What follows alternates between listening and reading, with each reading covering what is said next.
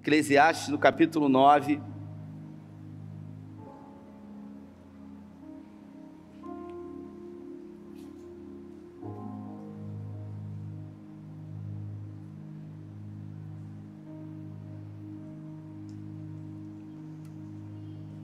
Acho que eles vão botar no telão aí também. A partir do versículo 11. O livro do Eclesiastes é conhecido também como o livro mais mal-humorado da Bíblia. Foi Salomão que escreveu esse livro. E ele escreveu num tempo onde já não era mais um menino, já não tinha mais o vigor de quando escreveu o livro de Cantares já não tinha mais a sabedoria ou o ímpeto quando tinha a idade, quando escreveu o livro de Provérbios. Aqui, uh, Salomão, ele já havia entendido um pouco mais sobre a vida. As ilusões já não mais roubavam o seu coração. Sabe quando você passa daquela fase de ser enganado por pouca coisa? Sabe quando as paixões humanas ou mundanas, sabe quando os holofotes eles não te atraem mais? Sabe quando o populismo, quando ah, aquela coisa que alguns chamam ah, da mosquinha azul que em algum momento morde algumas pessoas, né? Isso já não alcançava mais o coração de Salomão, porque se tornou alguém muito rico, alguém muito influente, e pessoas do mundo antigo inteiro iam até ele para testificar aquilo que todo mundo falava, ao ponto de uma chamada rainha de um território chamado Sabá ir lá e, e olhar e contemplar tudo aquilo que ele havia feito. Então ele, ele viu que a vida ela se resumia a pouca coisa. Salomão ele descreve o Eclesiastes no capítulo 3 dizendo que a vida ela é um bafo. Ela não é nem um sopro. Algumas traduções dizem a vida é um sopro mas o sopro ainda produz algum movimento. E o bafo não, o bafo ele é apenas um um pequeno nada que logo vem e se vai. E ele resolve escrever o Eclesiastes no capítulo 9. E eu trago essa mensagem com esse tema, você entendeu errado. E se você achou, a partir do versículo 11, eu queria que você dissesse amém.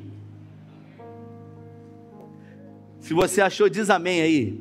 Glória a Deus, agora sim. Diz assim, ó. Percebi ainda outra coisa debaixo do sol.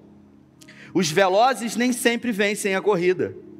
Os fortes nem sempre triunfam na guerra. Os sábios nem sempre têm comida. Os prudentes nem sempre são ricos. Os instruídos nem sempre têm prestígio, pois o tempo e o acaso afetam a todos. Além do mais, ninguém sabe quando virá a sua hora. Assim como os peixes são apanhados numa rede fatal e os pássaros são pegos numa armadilha, também os homens são encerrados pelos tempos de desgraça e caem inesperadamente sobre eles. Feche os seus olhos. Pai, essa é a tua palavra e nós pedimos nessa noite que em graça o Senhor fale conosco que o Senhor nos permita refletir sobre esse texto e sobre aquilo que o Senhor deseja falar conosco, que seja uma noite ah, de reflexão, de provocação para as nossas convicções, para os nossos conceitos, para os nossos preconceitos formados sobre muita coisa que achamos que é uma grande verdade, mas que às vezes estamos equivocados. Então fala conosco nessa noite em nome de Jesus. O interessante é que ele diz que assim como os peixes são apanhados numa rede fatal, os pássaros também são pegos numa armadilha. O peixe, ele sequer se dá conta de que ele, o mundo dele acontece dentro da água. Se o peixe, o peixe pudesse ter uma capacidade cognitiva, Patrick, nós com certeza poderíamos pegá-lo em algum momento e tirá-lo do rio. E ao tirá-lo do rio, ele observar que ele saiu do ambiente natural, do seu elemento, do seu habitat, e ele iria perceber que fora daquele elemento, daquele habitat, ele tem pouco tempo de vida. que o seu limite de vida, ele acontece dentro. Mas como desde o seu nascimento ele só conhece a água, ele sequer se dá conta de que existe um outro mundo, de que existe um outro lugar para além daquilo. Mas se ele tivesse, obviamente, capacidade cognitiva, ao colocá-lo novamente depois dentro desse rio, certamente ele entenderia um pouco melhor sobre a sua vida e sobre os limites que ele poderia ir até a beira do rio, as curvas que esse rio faz, a profundidade, a altura, a largura. Mas a verdade é que muitas são as vezes que nós não temos essa capacidade de compreensão sobre a vida, porque nós temos uma régua moral dentro de nós, e essa régua moral nós medimos a nós e o outro, e aquilo que o outro faz, e aquilo que nós fazemos, e às vezes nos julgamos melhores, e às vezes nos julgamos até favoritos a receber mais do que outras pessoas, quando na verdade olhamos para pessoas às vezes que têm, não, com a nossa régua moral, um grau de instrução menor do que o nosso e que ganha mais do que a gente e que consegue conquistar mais coisas do que nós. Por que que fulano mesmo não tendo tanta instrução conseguiu o que conseguiu? Eu fiz graduação, pós-graduação, mestrado, eu tenho doutorado, e por que que fulano prosperou? Só tem o segundo grau.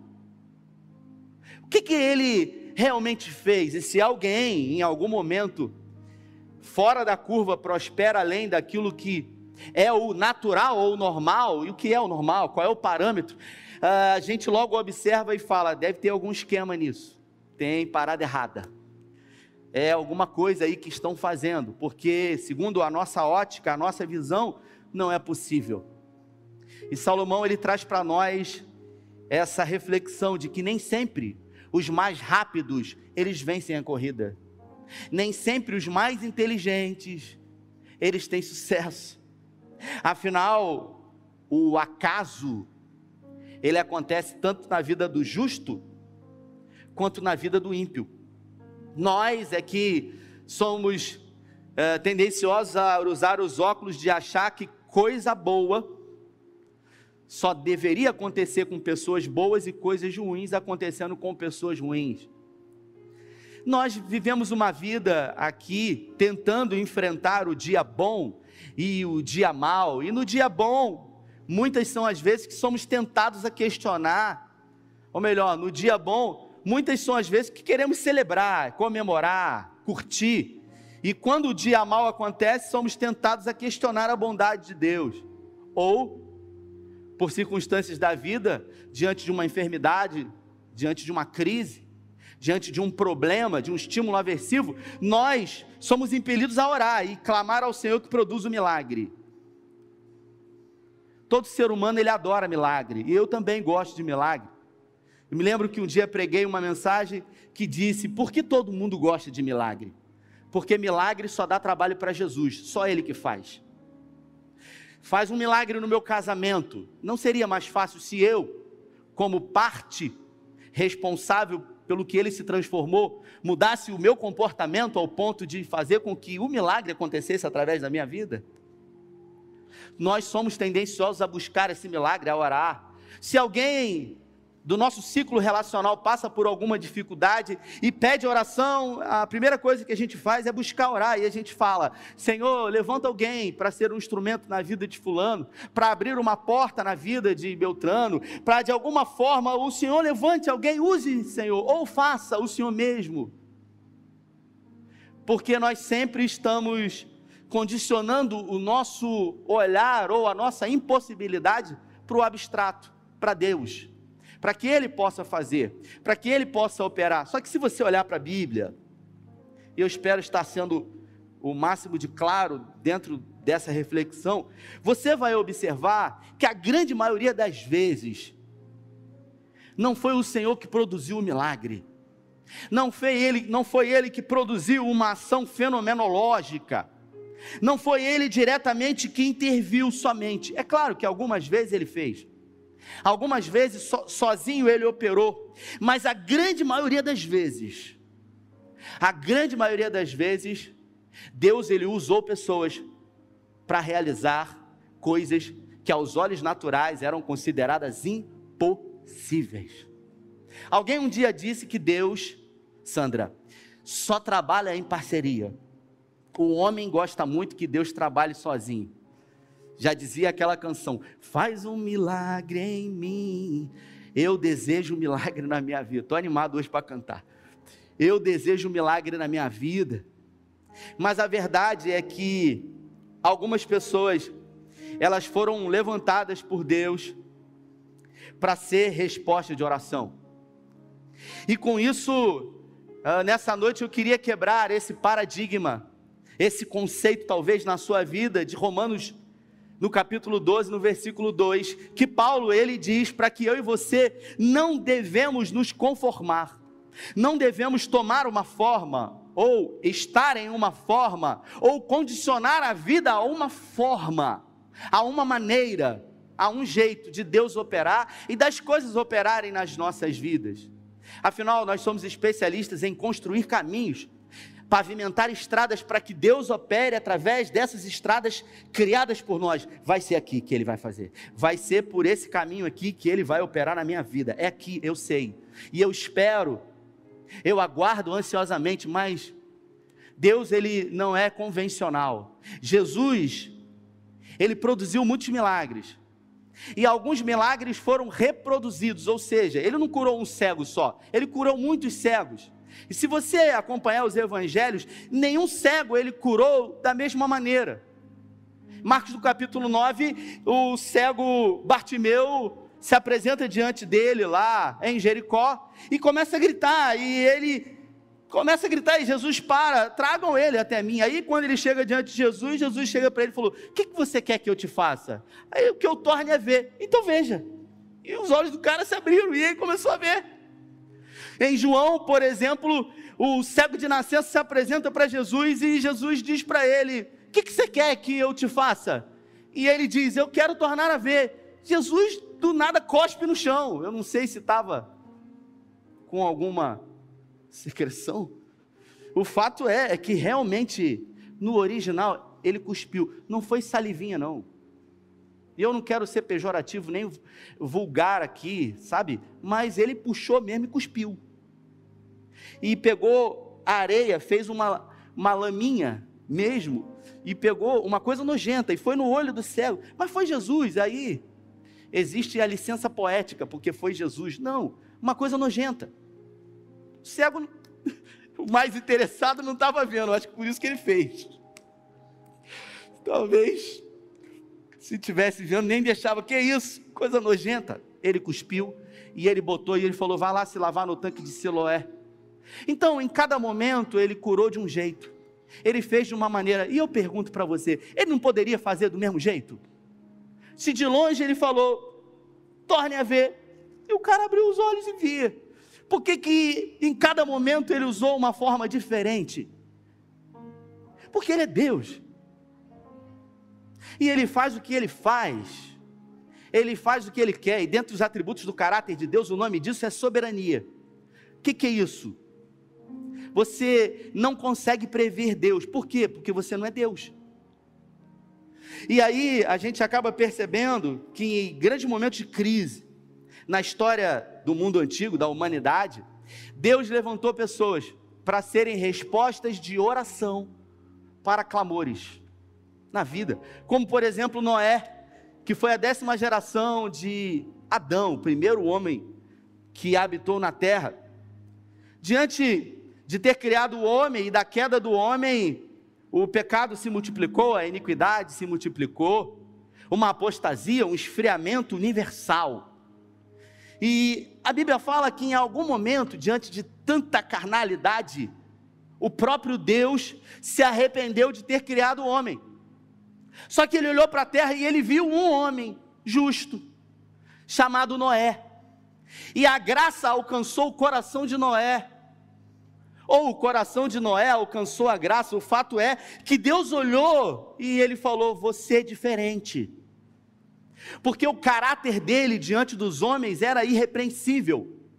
E Deus resolveu levantar aquele homem como um sinal, um modelo de humanidade diante de tanta corrupção, aquele homem deveria ser um modelo e Deus dá uma missão para ele: olha, você vai construir um barco.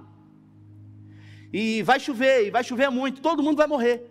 Então avisa para todo mundo aí que você vai construir um barco, que vai cair muita chuva, e quem entrar no barco vai se salvar. E eu imagino durante 120 anos, porque não foi um projeto pequeno, foi um projeto que demorou 120 anos para ser construído, e você sabe o final da história, e por isso não é tão emocionante. Emocionante para mim e para você é a nossa vida, porque eu não sei como é que vai ser o problema que eu tenho para resolver amanhã. Aquela dificuldade que eu tenho, eu não sei o que, vai acontecer, eu não sei quais são as cenas dos próximos capítulos, mas essa história eu já conheço, por isso não é tão emocionante. Mas para ele, que não sabia o que ia acontecer, Mariana, era muito emocionante. Mas uma coisa Noé tinha, ele era obediente. Deus falou, constrói, ele começou a construir. Você imagina quantas vezes aquele cara foi chamado de louco? Porque se você observar, algumas correntes teológicas dizem que na terra não havia chovido ainda. O que caía era um orvalho sobre a face da terra no virar da noite. Mas nunca havia caído chuva, água. E durante 120 anos ele começa a construir um grande barco e as pessoas começam a debochar dele, chamando ele de louco. Você faz ideia de quantas vezes Noé foi chamado de doido, de louco? Ele e a família dele, quantas vezes escarneceram dele por acreditar num projeto que ninguém acreditava. Mas isso não tirou a fé e isso não tirou a persistência dele, a continuidade dele de ouvir a voz de Deus. E depois que a arca estava pronta, Deus falou para ele: então bota a sua família e eu vou mandar um casal de cada animal para entrar dentro desse barco. E entrou. E ele só entrou dentro da arca quando Deus mandou ele entrar. E o dilúvio caiu, todo mundo morreu, e as águas baixaram, e o texto diz que ele só saiu da arca quando Deus mandou ele sair, mesmo já tendo secado. Alguém que obedece a Deus foi resposta de um clamor universal, e tudo se fez novo.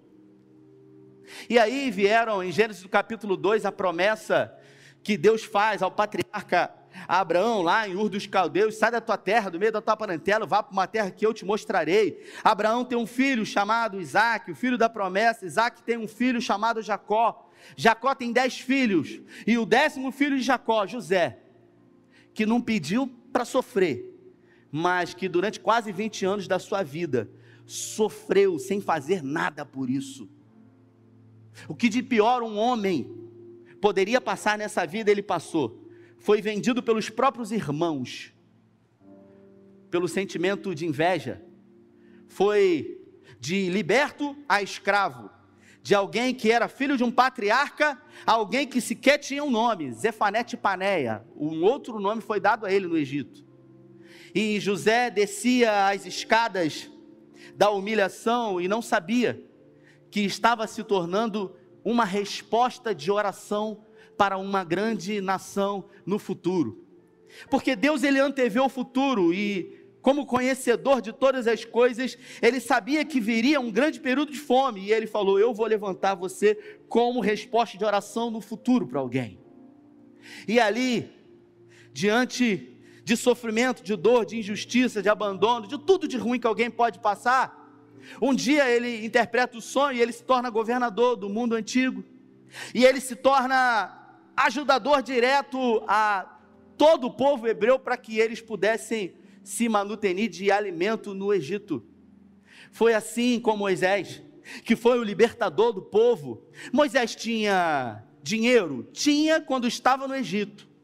Mas depois de fugir do chamado, não tinha dinheiro, não tinha nome, era um fugitivo era um procurado pela lei, era um marginal. E a palavra marginal, ela vem de margem, né?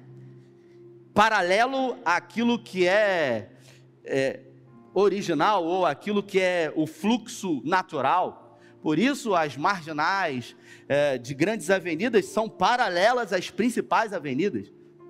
A ideia de um marginal é quem está à margem, e Moisés estava à margem ele havia abandonado o chamado, mas os planos de Deus não podem ser frustrados. Já dizia Jó no capítulo 42: Bem sei que tudo podes e nenhum dos seus planos podem ser frustrados. Moisés tinha influência? Não tinha. Ele tinha dinheiro? Não tinha. Mas ele tinha um chamado e ninguém pode fugir do chamado de Deus. E Deus usou ele, um homem gago, um homem com complexo de inferioridade, com baixa autoestima, para ser o maior líder espiritual do Antigo Testamento que recebeu autoridade por Deus.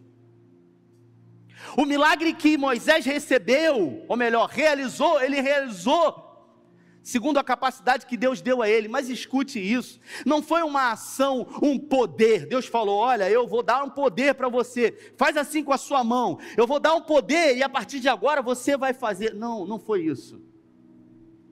Deus falou para ele o seguinte: Olha, que, que tem na sua mão? E ele olhou para a mão dele e ele falou: Eu tenho um cajado aqui é o meu instrumento de trabalho. Eu uso isso aqui para pastorear as ovelhas que nem são minhas, são do meu sogro. Eu não tenho nada. Eu perdi tudo. E Deus falou para ele: é, vai ser com isso.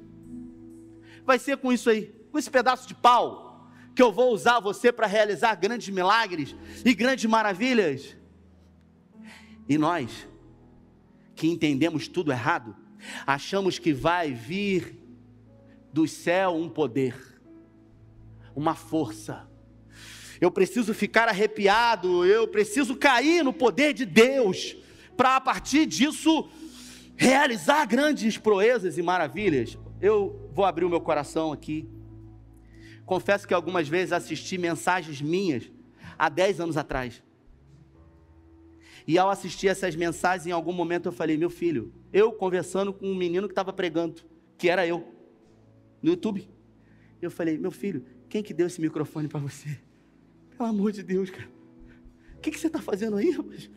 Quem que deu esse microfone para você falar essas besteiras que você está falando?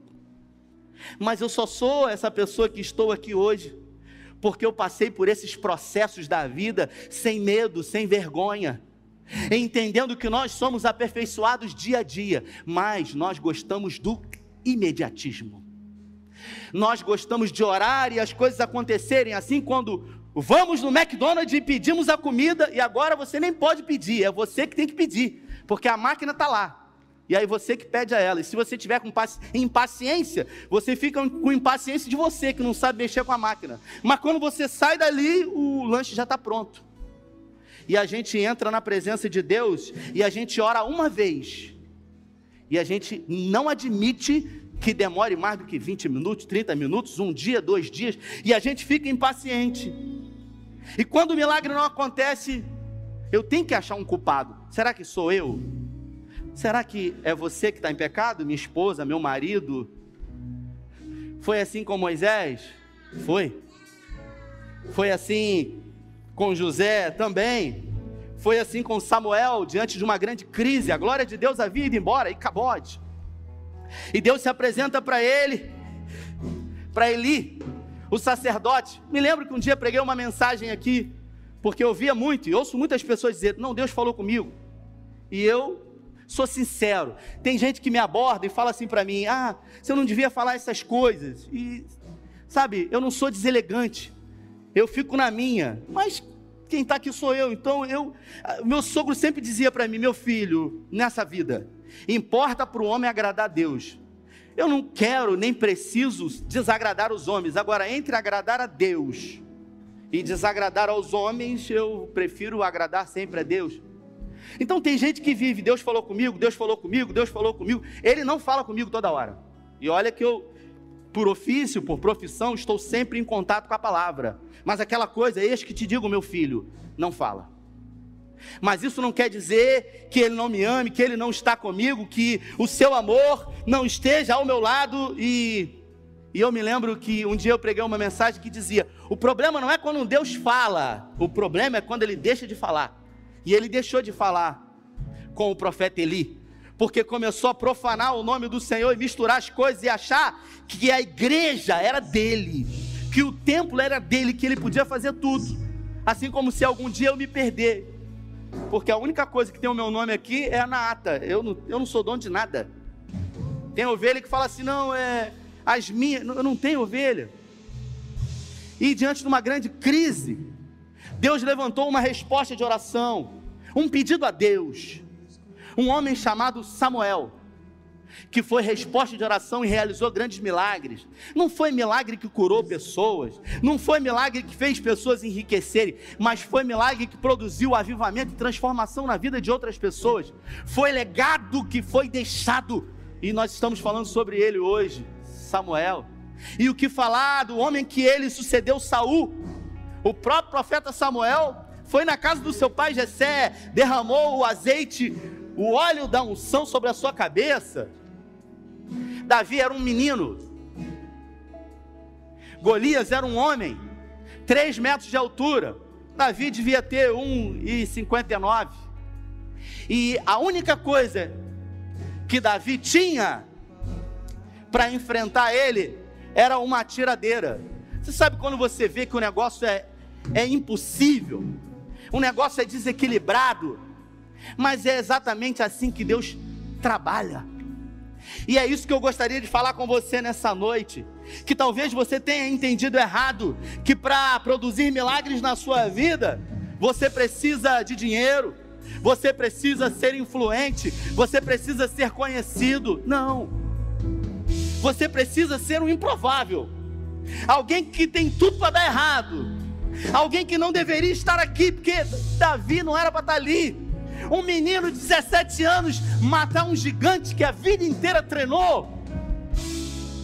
Isso é um milagre. Você acha, por favor, você acha, por ser espiritual, que o Espírito Santo guiou aquela pedra até acertar o gigante? Por favor. A gente tem que parar de querer espiritualizar na vida tudo e achar que tudo é ação do Senhor. Davi ficava nos desertos de Belém, treinando aquela funda em latas de Coca-Cola, talvez vazias, por que não pensar assim? E quando precisava, ele já possuía a habilidade suficiente para resolver. Então, eu quero nessa noite declarar sobre a sua vida que a impossibilidade, talvez que você espere, esteja mais perto de você do que você imagina para se tornar possibilidade, para se tornar um milagre. Deus vai usar você para resolver talvez o problema dessa pessoa que está do seu lado. Talvez o milagre que Renata tem pedido a Deus esteja nas mãos do marido dela, Jefferson, que está do lado dela. Talvez o milagre que o Patrick tenha pedido a Deus todos os dias esteja no seu coração e nas suas mãos, Mariana, para realizar na vida dele. Talvez o milagre que você tanto tem pedido a Deus esteja diante de alguém que está aqui. Talvez existem, existam centenas e milhares de pessoas que hoje estejam orando por um motivo.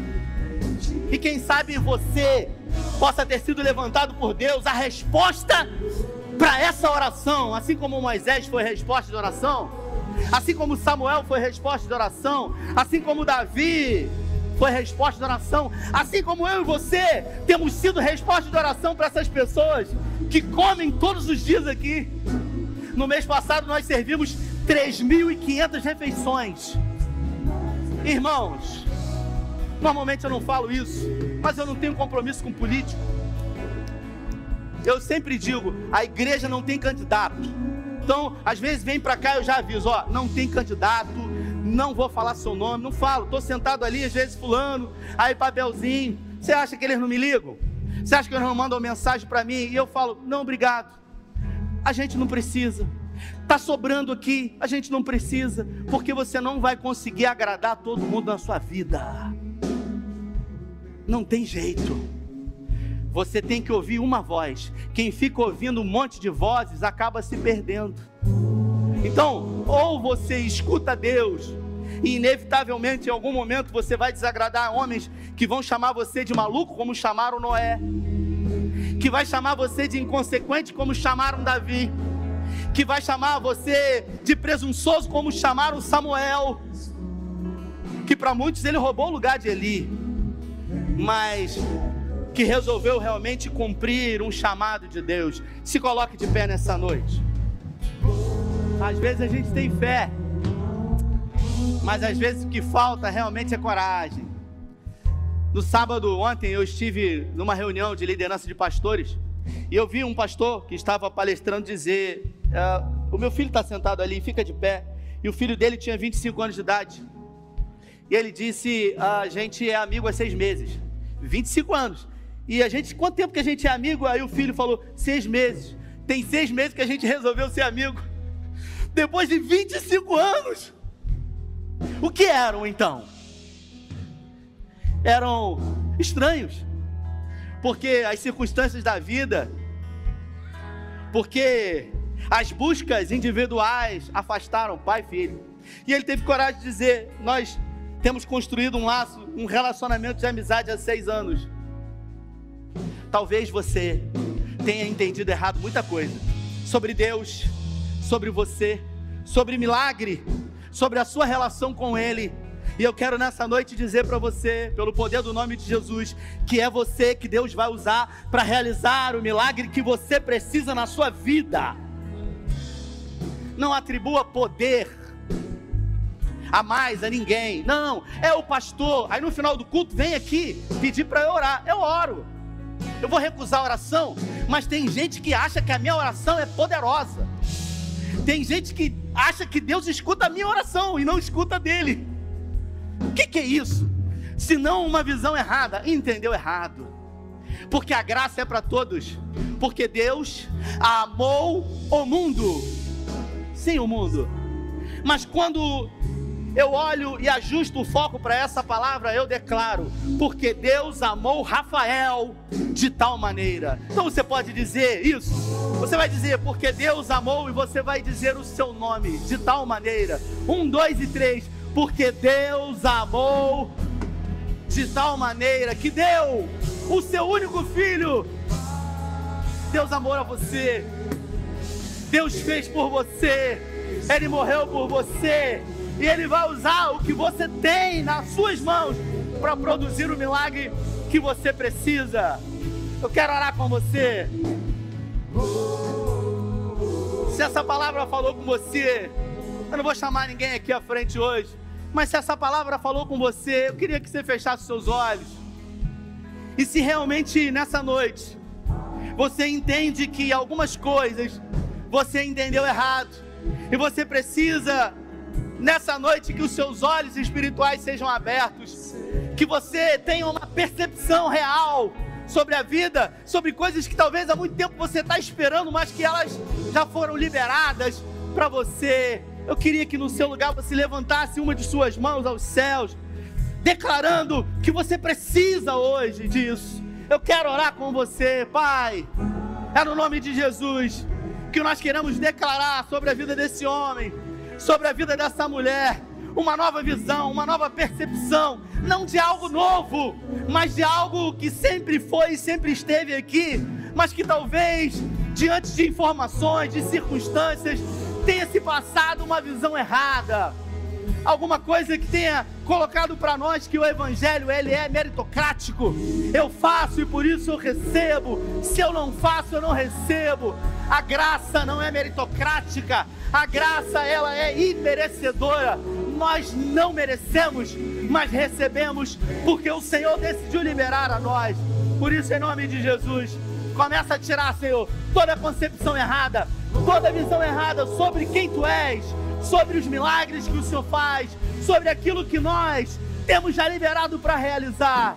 Eu declaro que ainda esse ano, grandes coisas os teus filhos irão realizar, grandes proezas, grandes milagres no casamento, profissionalmente, espiritualmente, pelo poder do nome de Jesus. Oramos com fé, em nome do Pai, do Filho e do Espírito Santo. Se você crê, aplauda Ele.